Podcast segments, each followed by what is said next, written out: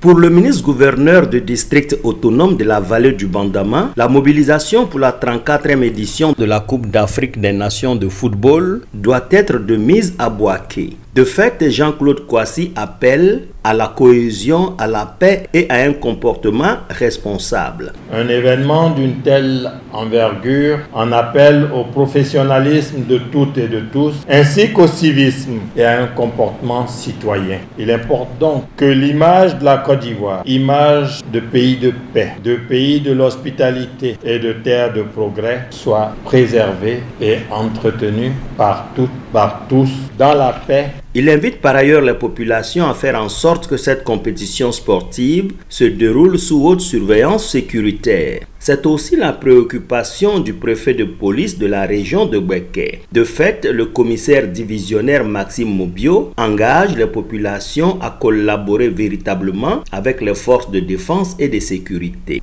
Les populations, elles doivent observer, rapporter toutes les menaces, tout ce qui est suspect, fait et geste aux forces de défense et de sécurité. Quand vous constatez un fait suspect, un individu suspect, immédiatement, l'acte que vous devez poser, c'est l'appel téléphonique. À noter que le de la paix de Boaké accueille le groupe D composé de l'Algérie, de l'Angola, de la Mauritanie et du Burkina Faso. Joseph Assalé, Boaké, Radio de la paix.